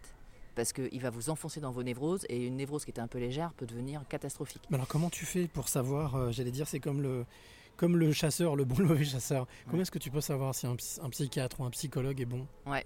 Euh, la première chose, il ne vous dira jamais ce que vous devez faire ou pas faire. Mhm. Il vous dira, sauf si vraiment vous lui demandez un conseil et là il va vous le donner. Mais il va, il va jamais vous dire non non mais là faut faire comme ci, là faut faire comme ça. Personne ne sait ce qui est bon pour vous en fait. Euh, un, un bon psy c'est quelqu'un qui va vous faire vous poser les bonnes questions, mais c'est vous qui allez trouver les réponses. Après, il va vous, si vous lui posez des questions, il va vous répondre sur, sur des points théoriques, de, théoriques entre guillemets de la psychologie, euh, de, de comment fonctionne le psychisme humain. Il va nous donner des clés en fait, mais ensuite c'est à, nous- à de les utiliser. Exactement. Et c'est quelqu'un qui sera toujours bienveillant avec vous. Et, et si vous le sentez pas, il faut pas y aller. Si vous le sentez pas, c'est qu'il y a une raison. Là tu parles d'intuition. Ouais. Et de, Ouais. de feeling avec la, la personne. Vous allez quand même que- lui confier, lui confier toute sa vie, toute votre vie. Il faut que vous ayez un bon feeling avec. Est-ce que c'est quelque chose, euh, l'intuition, le ressenti, Donc on est du côté de l'âme, là, on n'est pas du côté de l'esprit, hein, on n'est pas du côté du mental, on est du côté du cœur. C'est quelque chose qui a pris de la place aussi petit à petit, au fur et à mesure. A priori, quelque chose que tu avais toute petite, puisque c'est- cette intuition, ce ressenti de je sais pas ce que je fous là, mais je vais le faire. Mm. Euh, Est-ce qu'on peut dire que aujourd'hui, depuis deux ans à peu près, euh, si on inclut 2017, voilà, parce que ça, ça a été le Mm. travail, donc cinq Ouais. ans, il y a eu un, un vrai rapprochement vers ce sentiment d'intuition, de ressenti, de faire confiance à cette petite voix? Euh, bah avant la petite voix, euh, je croyais que c'était. euh, Enfin, il y a eu un moment où je me suis dit bon, c'est gentil, c'est du délire, mais c'est les bisounours, mais la vie c'est pas ça. Et puis en, en écoutant cette part entre guillemets rationnelle, mais névrosée de moi, à force de m'en prendre plein la gueule et en rafale depuis 2017, je me suis dit bon, on va essayer d'écouter de l'autre côté, parce que là ça commence à faire mal. Ça, c'est la curiosité. C'est la curiosité et c'est me dire et si je me faisais, j'essayais de me faire un peu confiance maintenant? Et puis finalement, ce, ce licenciement que j'ai eu l'année dernière, euh, je me suis dit Rien à perdre. voilà, j'ai plus rien à perdre. Maintenant, je vais essayer. Il y a plein de gens qui aiment ce que je fais, qui m'en parlent, qui viennent spontanément me dire c'est super, continue, nanana. J'ai rencontré des gens en plus qui m'ont aidé à développer des trucs, qui m'ont donné des bonnes idées. Tout, tout ces voilà. Et et il y a un moment, je me suis dit non, mais en fait, Carole, tu le savais depuis que tu étais toute petite. C'est juste que tu l'as pas écouté, quoi. Et donc maintenant, le truc, c'est que je pense que c'est l'intuition. C'est une vraie question, surtout quand on a un mental très fort comme le mien, c'est pas facile. Je pense que c'est une toute petite voix qui est en toile de fond, tout en dessous. Vous avez le mental qui crie très fort, parce que lui, il a peur, euh, il veut vous faire révéler les choses. La voix de la raison. Voilà, la raison, la raison en fonction de ce qu'il a vécu aussi, hein, Hmm. parce qu'on a vécu des choses différentes. La voix de la norme, on va dire. Ouais, voilà. Et en dessous, il y a un petit truc qui fait Non, mais ça, ça me fait chier, envie de faire ça. oui, non, mais ça, j'aime ça. Mais il faut l'écouter. Et c'est pas facile parce qu'elle elle est noyée, cette petite voix, dans toutes nos peurs, dans tout ce qu'il faut faire, pas faire, dans ce que les gens vous disent. Et... Donc c'est pas facile, mais ça se travaille. C'est comme un muscle, hein, j'ai l'impression. Et plus vous faites attention, plus il y a des choses qui se développent en plus. Moi, c'est ce que j'ai, c'est ce que j'ai ressenti. Et tu sais quoi, j'ai vécu une expérience euh, de dingo, mais j'ai pas peur de la raconter. On me prendra pour une folle, je m'en fiche, j'ai rien à prouver à personne. Mais peut-être qu'il y a des gens à qui ça parlera. J'ai C'est l'objectif hein, de ce podcast. Bon, bah très bien. Euh, je suis pas du tout religieuse. J'ai combattu la religion pendant longtemps parce que je trouvais que c'était des dogmes euh, et, et de dire aux gens si tu fais pas ça, tu iras en enfer, hein, c'était juste euh, horrible quoi. Enfin, je veux dire, mais qui tu es pour dire ça quoi? C'est comme, le, mauvais- comme le, mau- le- le mauvais psy en fait. Ils Ex- disent ce que tu as à faire. Exactement. Et alors moi, s'il y a bien un truc que j'aime pas, c'est qu'on me dise ce que j'ai à faire. Ça, mes proches pourront en témoigner. Euh, et mais j'avais lu des trucs sur Jésus, machin, tout ça. Et puis un jour, c'était il y a trois mois, hein, j'étais dans mon plus que ça, cinq mois. J'étais dans mon salon et puis je dis bon, ok, cette histoire de Jésus là, euh, je, je- je voyais des trucs un peu euh, sur internet, des bouquins. Frédéric Lenoir qui parle aussi de la Mhm. religion euh, Mhm. de manière très intelligente. J'adore Frédéric Lenoir. J'adorerais qu'il vienne sur mon sur ma chaîne. Je- J'espère que ça arrivera un jour. Euh, et je dis, euh, bah ok, Jésus, j'étais dans mon salon. si vraiment t'existes, si vraiment t'es avec moi ou avec tout le monde, hein, mais là je parlais de moi, bah, je veux que tu me donnes trois preuves aujourd'hui. Mais des vraies preuves, hein, pas, pas des trucs genre, ah peut-être c'est un signe, peut-être pas. J'ai eu trois preuves. Le- enfin, en fait, les deux premières, bon, j'aurais pu dire, ouais, c'est un peu une coïncidence. Je regarde une vidéo sur une NDE, donc expérience de mort imminente, et le mec dit que quand il est passé de l'autre côté, il a vu Jésus. Très honnêtement, d'expérience de mort imminente où les gens voient Jésus, il y en a quasiment jamais. Les gens voient toujours le grand-père, la grand-mère, nanana. Oui, et même synchronicité quand même. Mhm. Voilà, donc je me dis, tiens, peut-être c'est ça, peut bon, mais ok, je dis, ça peut faire un, ok, mais il m'en faut encore deux, puis des vrais. hein. Je... et puis je me dis, tiens, je vais regarder un documentaire sur euh, la vie de Jésus que je ne connaissais pas du tout, les évangiles, je ne savais pas ce que c'était et tout. Je me dis, tiens, je vais, euh, je me documenter. Et je regarde ce documentaire là-dessus, et, euh, donc je vois bah, la vie de Jésus que je découvre. Et puis ces gens-là, dans le documentaire, avaient donc le teint mat, les, cheveux très noirs, un peu ondulés, un peu longs aux épaules. Ça a une importance hein, que je te dis ça. Et bah, tout maigre, hein, parce qu'à l'époque, enfin en tout cas dans le documentaire, ils étaient tout maigres, enfin tout fins. Bref, ok, puis avec des, des habits de l'époque, hein, voilà. Ok, je dis, ah, bah, c'est intéressant et tout. J'ouvre un bouquin de Frédéric Lenoir parce que il fallait, je voulais lui proposer une interview. Euh, je crois que c'était sur Jung ou je sais plus quoi. J'ouvre la page, il parle de Jésus à cette page-là. Je dis, merde, est-ce que c'est un deuxième signe? Deuxième. donc là, je me dis, ok, il y a peut-être un deuxième signe. Je voyais peut-être fort ce Jésus finalement. Et là, je vais au Monoprix, euh, donc euh, autre ambiance, hein, faire mes courses. Je descends l'escalator. Et là, il y a un mec qui arrive vers moi. Et ça s'est passé en 5 secondes, donc c'est très furtif. Il y a un mec qui arrive vers moi. Il a la même gueule que dans le documentaire, c'est-à-dire la peau très mate, les cheveux noirs, euh, fins, un peu Frisottés. ondulés. hein. Des espèces d'habits un peu, euh, pas des haillons, mais enfin, tu Mhm. vois, voilà, hein, pas un jean avec un polo, hein, clairement. Hippies quoi un peu. Voilà. Et il, il s'arrête devant moi en bas de l'escalator, donc en fait je ne peux plus avancer, il est devant moi. Il me regarde, il me fait bonjour, il me fait c'est avec vous qu'on a discuté tous les deux à l'église tout à l'heure? Et là, je fais quoi? Et il avait des yeux bleus, bleus transparents, enfin une couleur ultra claire que j'avais rarement vue, qui contrastait avec son teint mat. Et dans ma tête, ça va très vite. Deux choses. Moi, habité à Paris longtemps, donc des gens qui viennent te demander de l'argent, il y en a tout le temps, etc. Et puis des gens fous aussi, hein, qui sont en errance dans les rues, il y en a aussi. Et donc je me dis, ok, soit c'est un fou, et puis il va finir par me donner, euh, demander de l'argent, et voilà. Euh, et c'est un illuminé. Euh, soit il se passe un truc chelou là. Troisième preuve. Et, et en fait, je, je- du coup, je lui réponds. euh, euh, non, non, j'étais pas à l'église avec vous euh, tout à l'heure. Puis, puis j'étais un peu sur la défensive, quoi. Je Mm. comprends pas ce qui m'arrive. Et là, si le mec était taré, il serait parti dans du délire et tout. Là, c'était à Lyon, hein, d'accord. Ça, c'était hein. à Lyon, c'était à 5 mois, Hmm. au Monoprix euh, Cordelier. Allez voir Monoprix Cordelier, Jésus, Jésus y est peut-être. Et, et là, le mec me regarde dans les yeux, mais en fait, là, je me dis non, il est pas fou du tout. Il fait Ah, excusez-moi, madame, j'ai dû me tromper, je vous souhaite une bonne soirée. Et il s'en va. Le message. Et là, euh, je me dis Oh putain, qu'est-ce qui vient? Ça, J'en ai encore des frissons quand Ah je ouais, je comprends. Je oh putain, et j'a- j'avance de deux pas et, et j'étais un peu tétanisée et, et je me retourne et il était plus là. Et j'en parle à une copine qui est très catho et je lui raconte ça. Elle me fait putain Carole, tu viens de, tu viens de voir à Jésus et tout. Je vais écoute, je sais pas, mais c'était un truc de dingue. Elle me fait mais tu sais que ça arrive partout dans le monde des gens qui rencontrent Jésus entre guillemets et, euh, et- L'incarnation, en fait, c'est ça? Ouais, On quelqu'un ouais. euh, physiquement. Et ils ont toujours. Et elle me dit, et quand Jésus se présente, elle, elle est à fond dedans, moi j'y connais rien. Et elle me dit, quand Jésus se présente, il a toujours les yeux extrêmement clairs. Je fais, mais non. Et le mec que je vois avait les Ça m'a choqué. Il avait les yeux, je sais pas, euh, vert pâle, transparent, bleu, tu vois, Mmh. avec un teint extrêmement mat. Enfin, ça, ça, ça- ça contrastait, quoi. Et je fais, oh putain. Et du coup, le lendemain, je fais, ok Jésus, c'est bon, maintenant on est connecté. J'arrête de dire que t'existes pas. Je te crois, c'est bon, j'ai eu ma preuve. Et je lui ai demandé des trucs. Et maintenant, je lui demande régulièrement des trucs. Et ça arrive. Certains appellent l'univers, d'autres l'appellent Jésus. En tous les cas, euh, une entité avec laquelle on peut être connecté. L'univers est un tout. On est tous, on fait tous un. hein, ça, c'est une Ouais, certitude. ouais. Après, non, ce qui est intéressant dans ton témoignage, c'est effectivement cette synchronicité des choses. Le fait Ouais. d'être, euh, de dire, le lâcher prise, moi, allez, vas-y, balance. Et puis je, et puis je prendrai, pardon. Euh, j'ai pour habitude, quand je vais à la rencontre de mes passeurs et de mes passeuses, de mes passeuses et de mes passeurs, c'est beaucoup plus correct, euh, de venir avec des petites surprises. Ce que j'appelle la question d'invité surprise. Voilà. Donc euh, la procédure veut, j'ai mis une, une petite procédure, veut que je demande d'abord à mon à ma passeuse ou à mon passeur, est-ce que tu es d'accord pour écouter cette question, premièrement, et deuxièmement, est-ce que tu es d'accord pour y répondre?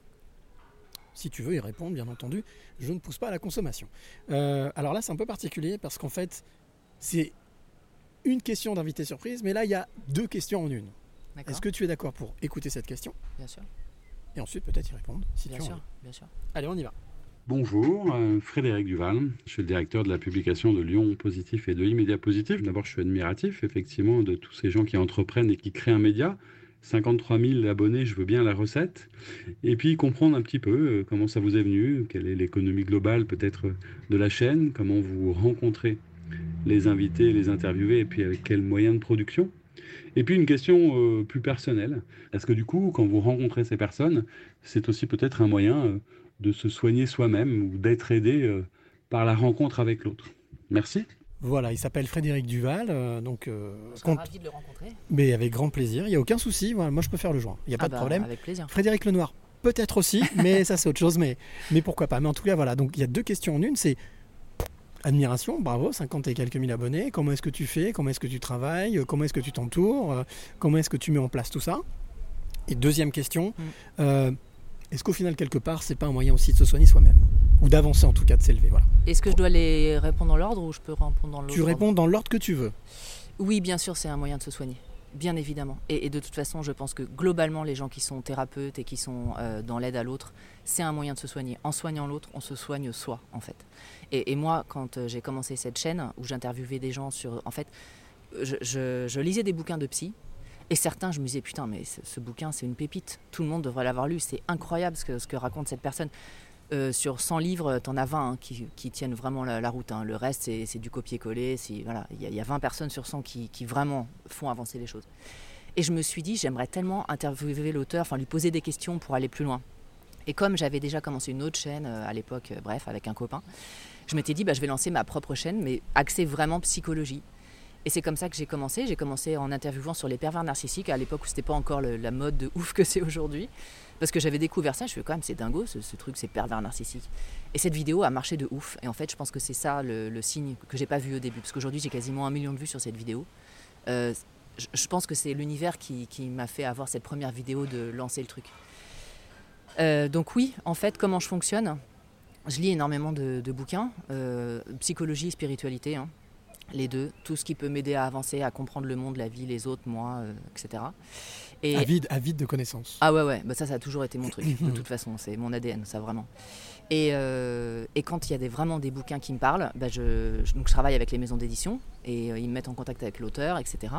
Alors avant, voilà, je passais par eux, maintenant je, je peux même passer directement parce que ma chaîne a suffisamment de crédibilité, on va dire. Parce qu'au début, tu étais un peu dans tes petits souliers hein, quand tu viens de commencer, surtout moi. Et, euh, et en fait, voilà, quand j'ai des livres que je trouve euh, passionnants et utiles, et ben, euh, j'interviewe l'auteur et j'ai envie de partager ça au plus grand nombre. Et c'est vraiment une joie. c'est vraiment une joie. Et c'est là où je sais que je suis à ma place. Parce que moi, ça m'aide à comprendre, à aller mieux. J'a- J'applique hein, les choses que les gens me disent, hein, bien sûr. Et, de me dire que je qu'il y a d'autres personnes comme moi qui ont envie d'aller mieux, d'évoluer, d'avancer dans leur vie, et que je vais pouvoir les aider grâce à ça. Mais c'est une joie euh, indicible. Et tu disais tout à l'heure, pour en vivre la, la- la- la mécanique, marketing digital. hein. Marketing digital, voilà. Alors, euh, en fait, au bout d'un moment, quand tu as suffisamment de vues, tu commences à avoir un peu de pub de, un peu de, pub de YouTube. Euh, pour le moment, j'en ai pas assez de la pub pour Mhm. en vivre. hein. Il faut, faut quand même faire euh, sacrément beaucoup de vues. hein. Là, tu vois, je suis autour de 100 000 vues par mois, mais je peux, je peux pas en vivre. Et en plus, YouTube te prend euh, 24% sur, euh, sur ce que tu gagnes. 24% sur 10 balles. Voilà. Alors non, je suis quand même plutôt dans les centaines d'euros, mais... euh, Mais bon, pas suffisamment. mais pas suffisamment. Et en fait, c'est pour ça que je suis en train de développer tout un écosystème. Alors pour le moment, j'en vis pas encore. hein. J'ai- encore des reliquats de chômage de, il y a- de mon licenciement économique. Mais il y a des mois où je pourrais en vivre, d'autres où je pourrais pas. C'est en train de se mettre petit à petit Mhm. en route. Euh, je suis en train de créer un magazine euh, digital.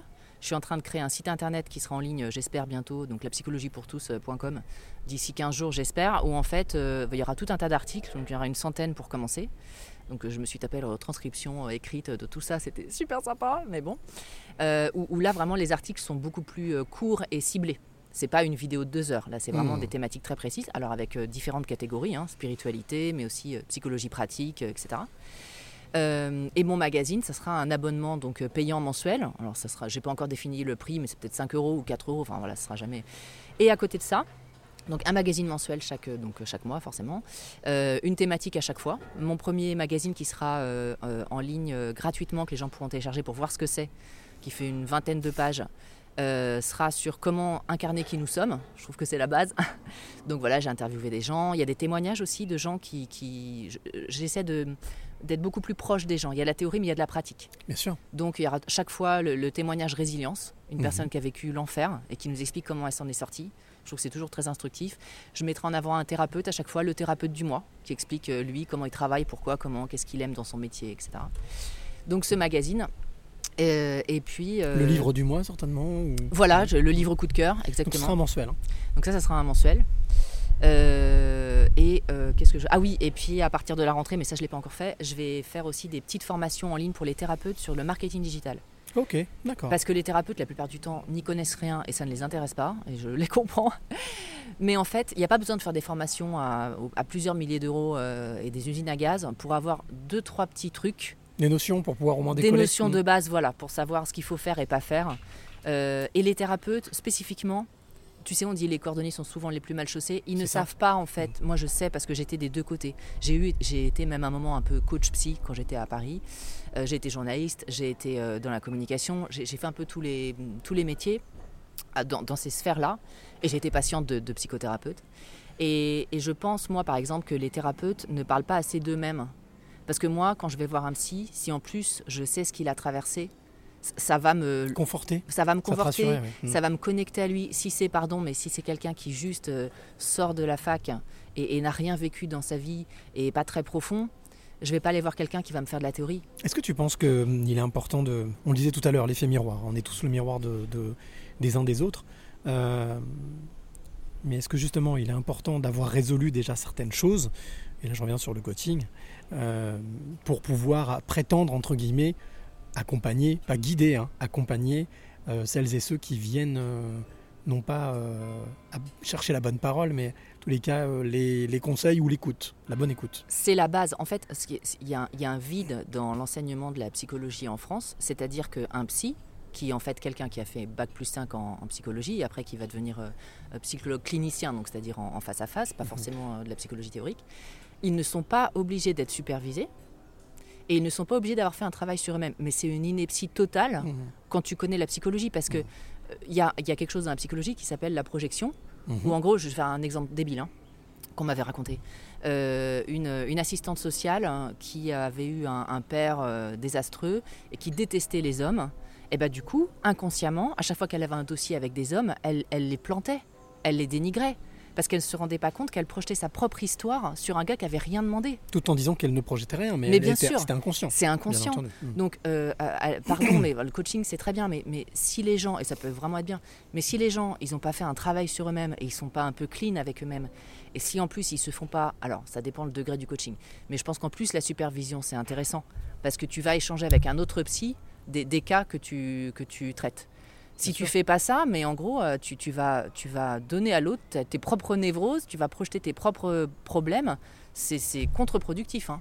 Donc euh, s'il y a des gens qui veulent se lancer dans le coaching, il faut que eux-mêmes aient fait un travail sur eux. Enfin, c'est le B à bas. Aujourd'hui, tu vois, euh, euh, a priori, un avenir assez fourni quand même, parce qu'avec tous les projets, hein, voilà, mais c'est bien, ça change de, de la Carole d'il y a 5 ans, Ah bah, qui était un peu, euh, Ouais. qui croulait un peu sous le, Bah, sous le, sous, le- sous le parpaing.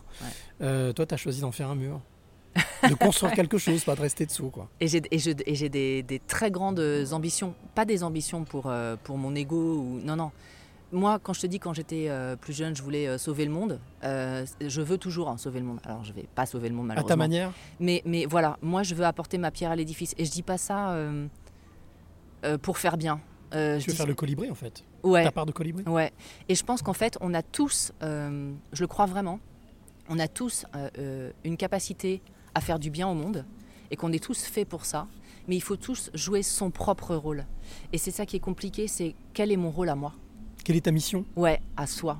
Et, et si tu commences à aller copier les autres, tu vas pas y arriver parce que on est, on est unique. Chaque personne est unique.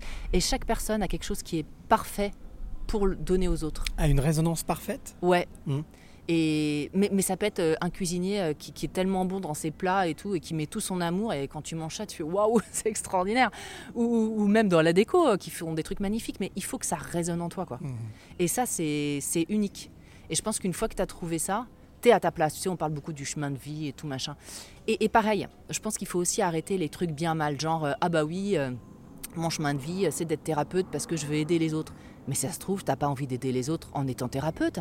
Ça se trouve, en construisant des routes, hein, j'en sais rien, euh, avec euh, un nouveau truc plus écolo, j'en sais rien, tu vas mieux les aider parce que c'est ça qui te fait vibrer. C'est la vibration, on est d'accord. Ouais, Mm. quand je dis vibrer, oui, c'est ça qui, Oui, oui. qui te remplit Mm. de joie, quoi. Moi, pour moi, l'indicateur, et je l'ai lu dans beaucoup de bouquins que j'ai lus, et, j'en ai, j'en ai parlé avec beaucoup de gens aussi, parce que quand je fais des interviews, euh, on parle avant, on parle après, voilà, tu vois, je, suis, je suis au top.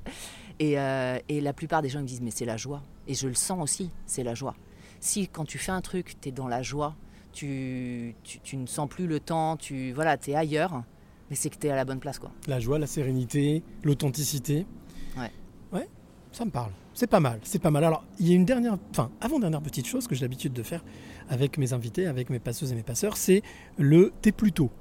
Alors, t'es plutôt, rien à voir avec plutôt Mickey, non. T'es plutôt, tu es plutôt quoi ou quoi? Ouais. Alors là, je vais te la faire a cappella parce que mon outil fonctionne pas, mais c'est pas grave. J'y vais sans filer, c'est pas un souci. T'es plutôt matin ou soir? Ah, je suis soir, hein, clairement. Matin, je suis Ouais. pas du matin. Ah, T'es plutôt bonjour ou au revoir? Ah, je suis bonjour. T'es plutôt sucré ou salé? Euh, salé. T'es plutôt s'il te plaît ou merci? J'ai été euh, très très longtemps dans le s'il te plaît et je, je vais plus vers le merci maintenant. Tu es plutôt euh, ciné ou canapé? Un canapé, T'es plutôt restaurant ou pique-nique? Un restaurant. J'aime le, Restaurant. j'aime le luxe aussi, hein, c'est pas incompatible. Ah mais tout à fait. Euh, tu es plutôt bonjour ou au revoir? Plutôt bonjour. Plutôt bonjour, tu l'as dit tout à Oui. l'heure. Euh, tu es plutôt ombre ou lumière Ah bah j'ai, alors les deux en fait, parce que je pense que l'un ne va pas sans l'autre. Donc euh, en fait je suis ombre et, et je suis lumière. les deux. Tu cumules les deux. Mm. Ok. Tu, tu cohabites, fais cohabiter les deux. C'est mon ombre. Plus je dé- découvre mon ombre, plus je fais grandir la lumière. Mm. Je sais pas si c'est compréhensible, Ouais, mais tout à fait. ouais. Mm. y- si tu évites ton ombre, tu ne trouveras pas. En fait. De l'ombre jaillit la lumière. Exactement. Et dernière question, tu es plutôt cadenas ou clé? Ah bah clé. Eh Clairement. ben, ça tombe bien, ça tombe bien, Carole, je t'ai fait venir pour ça. C'est la question que je, je suis venu te poser, justement, Carole. Quelles sont les trois clés de vie que tu aimerais donner ou transmettre à celle ou celui qui nous écoute maintenant? Alors bien évidemment, je vais donner en fonction de moi. Hein. Je peux pas faire autrement. Tes trois clés C'est ça. Euh, les trois clés qui, qui m'ont été utiles, euh, c'est effectivement euh, de savoir qui nous sommes profondément. Qu'est-ce qui est plus fort Nous sommes multiples, hein, on, on- on est multiples. Mais, mais quel est le truc qui vraiment, vraiment est très fort en nous? Parce que c'est la base. Si, si on dit ah bah oui je suis pas heureux et tout, oui, mais il faut d'abord que tu fasses ce travail un peu introspectif, de savoir qu'est-ce que je, suis- qui je suis profondément. Mhm. Moi, j'étais en fait quelqu'un qui voulait aider les gens et qui me posait plein de questions, par exemple. Euh, ensuite, euh, la deuxième clé, c'est de se faire confiance et de faire confiance à la vie. Euh, elle n'est pas facile celle-là. Se faire confiance, et faire, se faire confiance d'abord, Ouais. et faire confiance à la vie. C'est-à-dire faire confiance à ce qui nous arrive. Ouais. Donc lâcher prise. Lâcher prise. Alors, lâcher prise, ça ne veut pas dire ne rien faire. Mhm. Mais je pense que là où j'en suis hein, dans ma réflexion, parce que ma réflexion évolue, euh, les, les cinq dernières années euh, chaotiques euh, que j'ai vécues, clairement, c'était pas agréable, mais ça, c'est ça qui m'a fait évoluer de dingue. Donc la vie vous envoie des choses. parfois, c'est pas marrant, mais, mais vous avez besoin de ce passage pas marrant pour évoluer. Après, il faut en sortir le bon. Hein. faut pas se dire oh là là mon dieu c'est nul non il faut évoluer il faut l'intégrer il faut le digérer et il faut sortir plus grand de ça Mhm. mais faire confiance à la vie parce que c'est pas nous petits êtres- humains qui avons créé la vie, c'est la vie qui nous a créés. Et la vie, elle a créé tout ça de manière entre guillemets parfaite, sans, sans, euh, vision bien ou mal. hein. Mais il y a une justesse qui nous dépasse avec notre petit cerveau. Donc la vie, c'est ce qui est bon pour nous, pour nous faire évoluer, pas ce qui est agréable, ce qui est bon. Et nous obliger à nous positionner? Et nous positionner ensuite, exactement, poser des actes. J'avais une psy qui me disait toujours ça et elle avait raison. Euh, poser des actes, c'est-à-dire que quand on a fait ce travail de, de défrichement et de savoir qui je suis vraiment et qu'est-ce que j'ai envie d'être, qu'est-ce que j'ai envie de vivre et qu'est-ce que j'ai envie d'apporter. Parce qu'une vie égoïste où on ne pense qu'à soi, c'est pas une vie. Une vie, c'est un échange. C'est je pense à moi, mais je pense aux autres aussi. Et comme tu le disais, on est tous de toute façon interconnectés. C'est pour ça que imaginer qu'on veut vivre que pour soi, c'est qu'il y a un problème. Personne n'a envie de vivre que pour soi. Quelqu'un de sain, entre guillemets, ne peut pas vouloir ça. Quelqu'un de sain, il est conscient de il cette interconnexion. Mhm. Oui. Donc, qu'est-ce que je peux. Voilà, mon talent, on a tous un talent parfait. Mhm. Toi, tu as le talent d'être euh, à l'aise, de poser des questions, de voilà, c'est évident, ça se voit, ça se sent. Euh, ce talent-là, bah maintenant, il faut que je le mette au service de la communauté. Mais pas se mettre des euh, le bien, le mal, machin. Non, là où je suis le meilleur. Là où je suis le meilleur, là où je vais pouvoir aider. Et puis après, oui, effectivement, euh, si, si on peut faire ça de manière euh, harmonieuse et dans l'in- l'intérêt de la planète, de, de la vie, de l'écologie et des gens, c'est sûr que c'est mieux. Mais pour moi, c'est ça. Et après, franchement, alors, je sais Dernière pas- clé, oui. Ouais. La dernière clé, c'est de se faire confiance. Enfin, j'ai dit faire confiance. Mais parce que si tu veux, ok, tu te fais confiance une fois, puis après, ben, il y a d'autres trucs qui vont arriver. Mhm. Donc des fois, tu dis ah mais est-ce que vraiment je? Non, il faut pas lâcher. La confiance, c'est pas facile. hein. Euh, quand on n'a pas euh, confiance, euh, ça, c'est un travail, c'est un muscle de tous les jours. Et après, c'est plutôt ça que je dirais, parce que moi, c'est ce que je suis en train de vivre aussi depuis que j'ai lancé ma chaîne. J'ai des, alors chacun est différent, hein. mais j'arrive à avoir maintenant une, c'est pas de la médiumnité, mais une intuition Mhm. assez fine. Je- J'ai l'impression qu'on me prépare à, à la suite. Je sais comment, je pense savoir comment va évoluer ma vie maintenant et vers quoi ça va aller, même si actuellement il n'y a encore rien qui est posé. Mais je vois, bah tu vois cette interview par exemple. Il y a quelques mois, on m'a demandé aussi de faire une intervention pour les entrepreneurs et il y a eu un super écho et il y a des gens qui m'ont écrit et tout. Et j'ai aimé ça parce que j'aurais aimé être à leur place. euh, Tu vois, j'aurais aimé qu'on m'aide aussi il y a 10 ans. Donc si je peux aujourd'hui aider avec mon expérience, c'est super. Et, et du coup, être attentif aux signes. Mhm. Attention, ne pas avoir des signes partout. Mais parfois, il y a des signes très subtils qui vous montrent en fait que la suite va arriver et qu'elle va se développer. Comme un homme qui est en bas d'un escalator avec des yeux clairs, euh, qui dit Passez une bonne journée, madame, tant pis. Par exemple. Ouais, ouais. Et, et en Donc, fait, être dans la subtilité, écouter les signes subtils. Ouais, On est dans voir. des synchronicités là, dans l'écoute de la vie est un jeu. Jouons et écoutons pour pouvoir avancer. Ouais, et, et suivre euh, ce fil euh, invisible. Mhm. Et c'est beaucoup plus difficile, bien évidemment, de suivre un, un fil invisible que des injonctions sociétales. Quand on, d'accord quand on croit en soi, c'est beaucoup plus simple. Mais voilà, mais euh, voilà. Donc vraiment croire en soi, c'est la base. Une fois qu'on sait vraiment qui on est, ce qui nous fait, voilà, la joie, hein, toujours la joie, ce qui Vibrer. nous met en joie, Mhm. mais profondément. Mhm. Euh, après, ouais, il faut suivre ce fil. euh, Tu sais, c'est comme dans les. Moi, je faisais beaucoup de jeux vidéo quand j'étais plus jeune. Et t'as des, t'as des jeux où t'as l'espèce de brouillard devant toi. Et tu ne vois que la suite que quand t'as avancé et le brouillard recule. Bah, pour moi, la vie, c'est ça. En fait, tout est déjà plus ou moins, dans les grandes lignes, je pense, écrit. Bon, ça, c'est ma vision. hein. Je pense qu'on a des destins plus ou moins. Euh, après, euh, si tu veux faire un Paris-Lyon, bon, bah, tu vas, il y en a, il y a pour l'autoroute, euh, tu peux prendre une petite route, mais, mais voilà. Tu verras pas les mêmes choses. Mm. tu verras pas les mêmes choses, mais globalement, il y a quand même une trame. Et la trame, elle se dévoile à chaque fois que tu fais un pas. Et pour voir le pas d'après, il faut déjà en faire un. Alors c'est drôle ce que tu dis parce que j'ai pour habitude de prendre aussi l'anachronisme du jeu vidéo en disant voilà bah, le- la vie c'est comme un jeu vidéo. Tant que pour passer le second stage il faut avoir passé et ne pas refaire les mêmes erreurs donc aller au bout du premier niveau pour passer au deuxième niveau. Voilà donc euh, Exactement. effectivement dernier, avant dernière question. Ça fait déjà plus d'une heure qu'on est tous les deux ça passe. Tu vois tu le disais ça je- passe ça passe bien. Euh, le temps passe il passe tout simplement. Euh, est-ce qu'il y a un héros, une héroïne contemporaine, quelqu'un, une femme, un homme que tu as rencontré ou que tu as entendu parler? Tu t'es dit, celle-là ou celui-là, c'est vraiment un héros. Quoi. Euh, alors, moi, j'ai- j'aime pas ce mot héros déjà, euh, parce que euh, c'est les Américains qui utilisent Mhm. beaucoup ça. Je vois pourquoi il y a des gens qui seraient meilleurs que d'autres. Sachant que héros, à la base, c'est amour. Hein.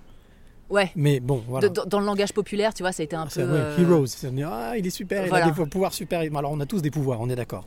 Mais alors quelqu'un qui Ouais, qui, qui, qui m'inspire. voilà qui t'a inspiré, quelqu'un qui t'a inspiré ces derniers temps. Il y- en a tellement. euh, c'est Une pas ou un qui sort du lot. Ouais.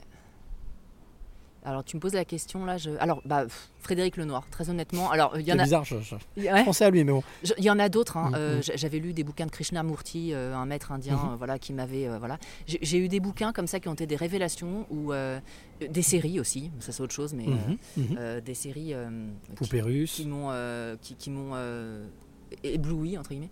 Mais euh, Frédéric Lenoir, euh, j'adore euh, cet homme parce que euh, il est spirituel et en même temps il est pratique.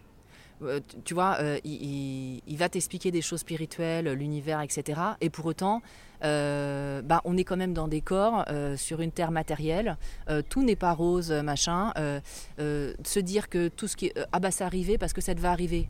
Euh, D'accord, donc ça veut dire que si euh, lui il va violer une petite fille, c'est arrivé parce que ça te va arriver. Non, on peut se battre pour que ça n'arrive pas. Enfin, Hmm. tu vois, les, les idées un peu assez simplistes euh, de la spiritualité qui me m'exècrent, je ne supporte pas ça. Et je trouve que Frédéric Lenoir, il, il a les deux aspects. Il a cet aspect hyper profond, spirituel, où tu peux l'écouter des heures, et en même temps hyper pratique. Il a créé, je crois, Sève. Euh, Ouais. pour aller dans les écoles hein, avec les enfants. Euh, moi, je pense qu'il faut se concentrer beaucoup aussi sur les enfants. J'essaie de faire aussi des vidéos sur l'enfance, malheureusement elles prennent moins, parce que je pense que les gens pensent d'abord à eux et c'est logique, on est des êtres Mhm. humains, on pense d'abord à soi. Mais si euh, on, on fait du bien à nos enfants dès maintenant, euh, on n'aura pas des dictateurs qui font la guerre C'est drôle cette euh, pour, réflexion de leur, euh, pour assouvir leur Mhm. problématiques d'ego. Hein. Mhm. C'est-à-dire, si ces gens-là avaient eu des enfances plus sereines, on n'aurait pas le monde qu'on a aujourd'hui. Mais en même temps, tu l'as dit tout à l'heure, il faut de l'ombre pour qu'il y ait de la lumière. Donc, euh, Effectivement. voilà. C'est ça qui. Mhm. Voilà, si tu montes d'une strate dans la réflexion, euh, quand, tu vois, quand, voilà, tu te dis quelque part, oui, tout est parfait. Alors quand tu le vis, tu fais, ouais, non, c'est pas parfait. Bah, ou- aussi, c'est vrai que justement, des gens qui sont dans le mal absolu, dans la noirceur et qui sont, et qui sont malheureux, ça te force toi aussi à, à bouger. Et ça fait ressortir les choses qui sont lumineuses. Exactement. Ouais. Et, et Mhm. du coup, les gens se bougent. Euh, ce qu'on fait de catastrophique avec la planète euh, depuis des années, bon bah. Ok, il y a de- de- des gens qui font n'importe quoi et on rase des forêts, on n'en a rien à faire et tout ça pour de l'argent, enfin c'est dramatique. Euh, et en même temps, il y a des gens qui se battent et il y en a de plus en plus. Mhm. Des gens qui se battent pour protéger l'environnement, la planète, les gens. euh. Tout à fait. donc euh, en fait, ouais, les, les, les deux augmentent. Les jauges s'équilibrent au final. Oui. hein, voilà. Il faut toute une question de perspective. C'est ce qu'on dit souvent aussi au cinéma ou, ou dans les médias. Tout dépend de l'angle que l'on prend. Voilà. Exactement. Mais déjà faire à, à sa petite échelle, hein, c'est notre euh, mission à chacun. C'est la pense. base. hein. Je crois que c'est, euh, je sais plus qui, c'est Gandhi qui disait euh, si tu veux changer le monde, fais déjà ce qui est en toi. Eh ben exactement, c'est ça qu'il faut faire. Dernière question.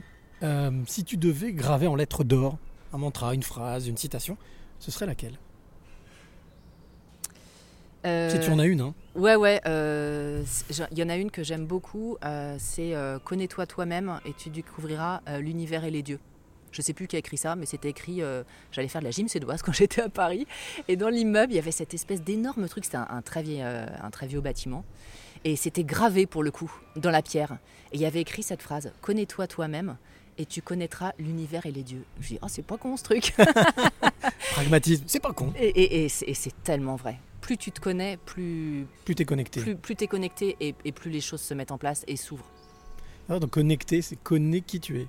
Ouais, ouais, ouais. C'est- vraiment la base, se connaître soi.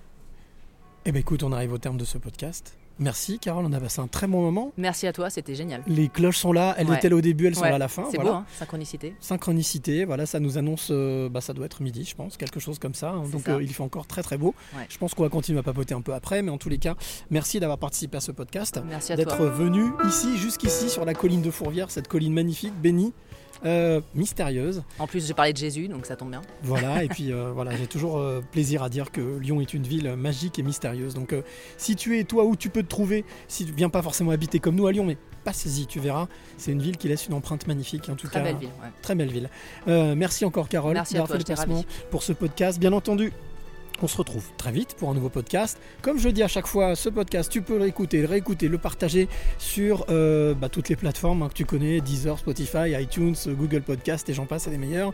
Euh, si tu es euh, auteur, compositeur, interprète, tu m'intéresses, comme disait notre ami Elise Moon, qu'on prend contact avec moi sur lespasseursdeclés.com, lespasseursdeclés.com et qui sait peut-être que je diffuserai un de tes titres avec grand plaisir parce que la musique fait aussi partie euh, des choses qui font vibrer.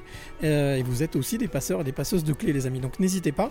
Euh, on se retrouve donc comme je le disais ben, très très très vite pour un, nouveau podcast. Je ne sais pas où peut-être ici à Lyon peut-être ailleurs. Je ne sais pas mais en tous les cas on se retrouve très vite pour un nouveau podcast. Et comme j'ai pour habitude de dire surtout d'ici là n'oublie jamais de dire. Merci. Le plus beau mot du vocabulaire, et chaque fois qu'on remercie la vie pour tous les trésors qu'elle nous donne, on attire des choses positives et on attire ce que l'on pense et ce que l'on aime.